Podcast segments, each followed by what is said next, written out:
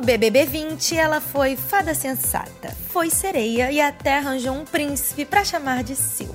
Mas como o BBB não é um conto de fadas, sua trajetória na casa chegou ao fim. Vamos saber como é que a Marcela tá na vida real? Eu sou Ana Clara e tá começando o podcast do Big Brother Brasil. Sua conversa sincerona com o brother ou a sister eliminado do programa. Oi, Marcela! Oi, Ana, tudo bom? Tudo, e você? Também, tudo certo. É, então, pra gente começar, eu queria saber agora que você já conseguiu ver algumas coisas, já conseguiu ver vídeo, né? Já deu pra ter o contato com o pessoal do Twitter, que eu vi que você já, já entrou lá pra bater um papo. Uhum. Como é que você ficou em relação à repercussão do seu jogo, assim? A minha estratégia de jogo, acho que não, não sei se ela seria genial em nenhum contexto, assim. Eu sempre uhum. falei que minha vontade era muito viver as coisas da casa, eu vou muito por coração, eu tenho. Eu acho que eu não tenho, talvez, um senso de competitividade muito grande, então eu sempre fui uhum. escolhendo agir por proteger as pessoas que eu gostava, mais por coração, e acho que talvez isso foi uma estratégia falha e seria em qualquer, talvez em outros contextos também. Mais pela emoção do que pela razão, né? Ah, eu acho que lá dentro da casa, assim, teve alguns momentos que eu tentei pensar, mas eu fui, assim, ainda mais que a gente começou com um, uma problemática tão grande, isso acabou mexendo tanto com esse lado de emoção da gente, de com quem a gente tem ou não vínculo, que uhum. se arrastou mais ainda pelo programa, né? E como é que Sim. você tá vendo a casa agora? Eu acho que a casa deu uma misturadinha de novo, né? Tava um pouco mais segregada. Eu achei que ela, as meninas voltaram a dar uma misturada, que eu fiquei é, feliz. Eu vejo que a Gi e a Ive já deram um pouquinho mais, se uniram um pouquinho mais das, com as meninas ali. E é, até o Babu tá interagindo, um pouquinho mais né? dele, mas tá interagindo com a Gi, ele tendo conversas com a Gi. Então acho que por ficar menos gente também acaba rolando uma interação mais generalizada, né? Mas você acha isso legal? Você acha que eles vão conseguir conviver de boa, assim? A gente sempre tem essa esperança, né? Mas Thiago Leifert nunca deixa. é difícil, né? Ele vem às segundas para acabar com essa convivência pacífica e Sim. cantorias na rede. Destruir a grande comunidade hippie criada. Sim. Bom, deixa eu te perguntar, estou curiosa para saber se você já teve uma conversa com o Daniel, se vocês têm um status de relacionamento. Ana, não temos um status, a gente teve uma única conversa, a gente não conseguiu ficar muito tempo a sós, uhum. porque eu tive que ir embora, né, do Rio. Então a gente conversou por telefone, ele foi lá no hotel que eu tava pra gente conversar um pouquinho, mas tava meus irmãos, então foi uma conversa um pouco mais sucinta, assim, é, sabe? É difícil, né? É difícil. O que a gente definiu é que vamos respeitar esse tempo de quarentena que eu tenho que ficar longe. A gente tá se falando por WhatsApp e entendendo Sim. como tudo funciona. Ele tinha várias coisas que ele queria me explicar, porque ele ficou bem chateado com algumas falas, né, das pessoas uhum. aqui fora. Uhum. E estamos assimilando, sabe? Mas assim, não temos um, um, status definido. A gente deixou em aberto da gente ir conversando e entendendo como funciona aqui.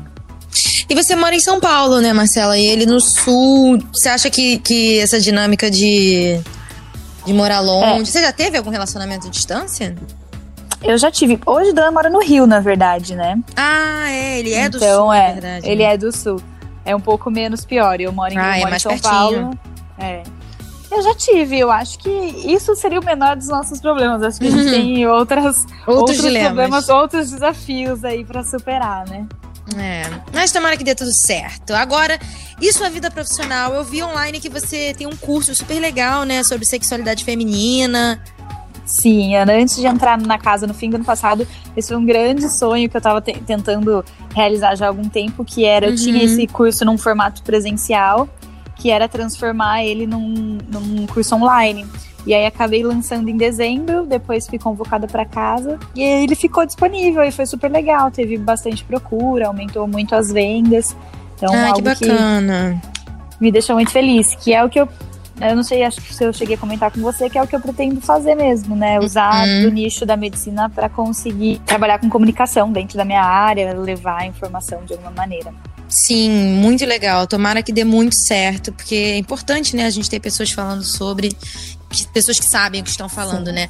E sobre o coronavírus, Marcela, como é que funciona isso? Assim, tipo, porque você é médica, mas a sua especialização é em outra área, né? É, eu sou ginecologista e obstetra, né?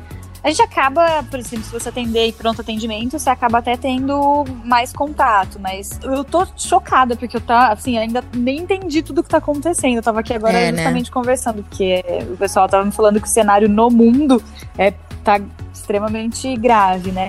Cheguei, tipo, algumas horinhas aqui em São Paulo, eu nem entendi ainda em que contexto dá para ajudar, como é que eu consigo contribuir de alguma maneira. Uhum. Mas pra é você uma, que é, é médica deve estar tá sendo um susto, né? É, é acho que um susto pra todo mundo, é, né? Porque assim, é. acho que é a primeira vez que eu, que eu me lembro, pelo menos, que a gente vive um estado de quarentena e de uma coisa mundial, assim, né? Sim. Que as pessoas estão realmente mudando hábitos de uma maneira tão profunda, é. se restringindo a ficar dentro de casa. Bom, mas enfim, vamos voltar ao nosso assunto principal. Olha, aqui no podcast a gente tem um, um quadro que é o ping-pong. E aí, é, assim, certo. são duas perguntas, são duas opções que eu te dou e você escolhe entre uma das duas. Não precisa justificar. Tá. tá? Então vamos lá. Certo. Defender os amigos ou defender o crush no BBB? Defender os amigos. Eu sei que eu fui até criticada no negócio do pódio, mas eu sempre disse dentro da casa que Gisele era prioridade para mim mesmo em relação ao Dan. Então acho que defender os amigos. Maravilha. Qual perfil de brother tem mais chances de chegar à final? Planta ou que mais causa?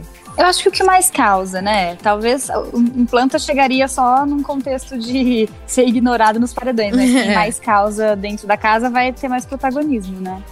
Quem você tiraria da disputa pelo prêmio se você fosse obrigada a fazer isso? A Ive ou a Gisele? Ai, a Ive, né? Eu quero agir é minha vencedora uhum. principal. Então, a Ive.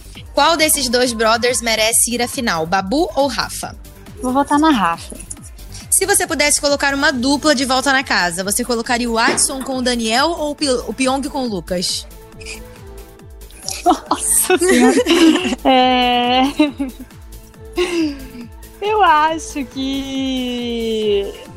De volta na casa. Que duro, meu Deus! Difícil. É, acho que o Pyong, o Pyong com o Lucas, né? Porque vem da repercussão que das questões do Dan aqui dentro, seria melhor ele não voltar pra casa. É. Um milhão e meio ou o amor da vida? Ai, ser cafona. pode ser, eu acho que o amor da vida. É. Todo mundo Poxa, que eu perguntei falou a mesma dois. coisa. Ah, eu acho que o amor da vida, quando a gente se tivesse que pesar mesmo, se eu tivesse uma uhum. pessoa que é o amor da vida, eu acho que é o amor da vida. Quem você colocaria no paredão se você fosse obrigada? Thelma ou a Ive? Até a, a Ive. A Ive. Hoje em dia, a Ive, vendo todo o contexto, a Ive. Ser fada sensata ou viver no BBB com erros e acertos?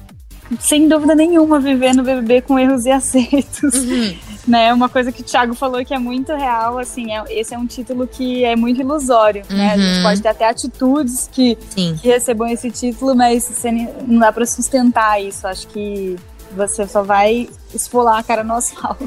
é difícil, é duro. Um mês sem festa ou uma semana sem beijar o crush no BBB? Uma semana sem beijar o crush no BBB. Ficar sem, sem festa não dá, né? Dentro do Big Brother não tem como. Não, não, não dá. Bom, agora que já estamos aquecidas, a gente tem um pedacinho aqui do podcast também destinado para as perguntas da internet. Então a Rede BBB separa algumas perguntas que a galera fez, tá? Certo. Vou ler aqui para você.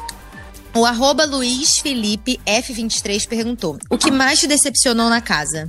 Ah, de todo o contexto foi, acho que a postura dos meninos mesmo no começo do jogo. Uhum. Assim, as coisas que eu vi depois, que eram ditas pelas nossas costas, né, que eu tive acesso aqui Sim. fora, foi bem pesado de ler depois também. É. Arroba Thay, underline Shirley08 perguntou: Se você fosse convidada novamente para voltar pro BBB, o que você faria de diferente? Eu acho que eu teria mais gana assim do jogo, pensaria um pouco mais estrategicamente, assim, daria essa coisa de da estratégia um pouco mais forte, assim, seria mais inteligente nisso. Arroba de underline Marcel underline 1820 perguntou: Marcela, você pensa em ser blogueira? Não, blogueira acho que não. Eu acho que agora é uma fase de aproveitar algumas oportunidades. Óbvio que a gente ganha uma visibilidade e não dá para negar que isso é um espaço bom da gente usar. Uhum. Mas eu pretendo ir, ir puxando cada vez mais para o que tem a ver com minha profissão mesmo. Trabalhar nessa área, né? Até atrelar a internet, mas sempre focado na sua área, né? É, tentar trazer para alguma coisa que dê para usar Porque, poxa vida, foram 11 anos, né? Estudando. Difícil também abrir mão. É. É. Então, acho que seria legal se eu conseguisse usar a comunicação dentro da minha profissão. Perfeito. Arroba Rafa underline eu ser mandou a pergunta. O que você achou do posicionamento da Rafa ao te indicar ao paredão? Na época eu fiquei bem chateada, eu cheguei a falar com a Rafa, porque eu não sabia que ela estava chateada comigo, como eu falei. Uhum. Depois que a gente sai da casa e a gente vê as cenas e vê as coisas que. todas as coisas que acontecem, a gente percebe o quanto a gente também faz isso dentro da casa o tempo todo. Julga, é. guarda pra gente, conversa com os outros sobre coisas que não conversou com a pessoa. Então, assim, hoje em dia eu acho que é totalmente compreensível, sabe? Mas lá dentro naquele momento me machucou porque eu não tava esperando. É que aí do lado de fora você consegue ter uma visão mais ampla, né? É, do lado de fora a gente se, se despe dos medos, das inseguranças, uhum. até das hipocrisias que a gente tem dentro da casa, né? De, é. E a gente vê que a gente faz a mesma coisa o tempo todo. Todo mundo tem medo de abordar uma pessoa para falar sobre algum defeito, alguma situação lá dentro da casa, né? Então, é. acho que eu, eu compreendo mais a Rafa não ter me dito nada. É, claro que eu gostaria que fosse diferente, que ela tivesse conversado antes, mas dá para compreender depois que você sai e olha de outra perspectiva. É. Bom, para finalizar, arroba Kemily Santos N perguntou: aqui fora você pretende continuar a amizade com a galera da casa? Sim, com certeza. Com quase todos, eu acho. Tem algumas pessoas que eu tive umas diferenças maiores, mas com as pessoas que eu fiquei mais próximo, com toda certeza. Comunidade hippie, fará festinhas. Sem câmeras. Ah, com Nosso sonho. Ai, mas depois dá tudo certo. Juro pra você, quando encontra pessoalmente, sem câmera, sem nada, é muito bom. Relembrar ah, eu acho momentos. que sim, a gente. É, tenho certeza que a gente vai, vai rir bastante. Porque a hora que você já tá aqui fora, você já sente o peso muito menor, assim, né? Sim. Dentro da casa é um peso muito forte, tudo. Tudo dá muita é. insegurança, tudo dá muito medo, tudo dá te deixa muito fragilizado, a hora que você já sai, você já olha por uma perspectiva de tipo, tenho informações, as uhum. coisas já são mais tranquilas. Então, já sei que aqui fora vai ser tudo mais leve, mais gostoso. Ai, que bom.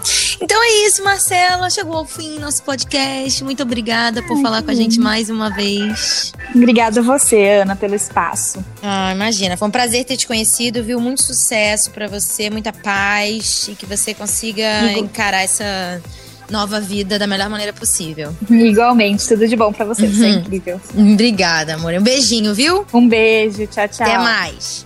E foi isso, eu vou ficando por aqui, mas em breve eu volto com uma ligação pro próximo eliminado ou eliminada do BBB 20. Eu sou Ana Clara e esse foi o podcast do Big Brother Brasil. Sua conversa sincerona com o brother ou a sister que acabou de sair do programa. Para você ouvir todos os nossos podcasts, basta entrar na página do Big Brother Brasil 20 lá no G-Show ou buscar no seu player de podcast favorito, tá? Um beijo, até mais!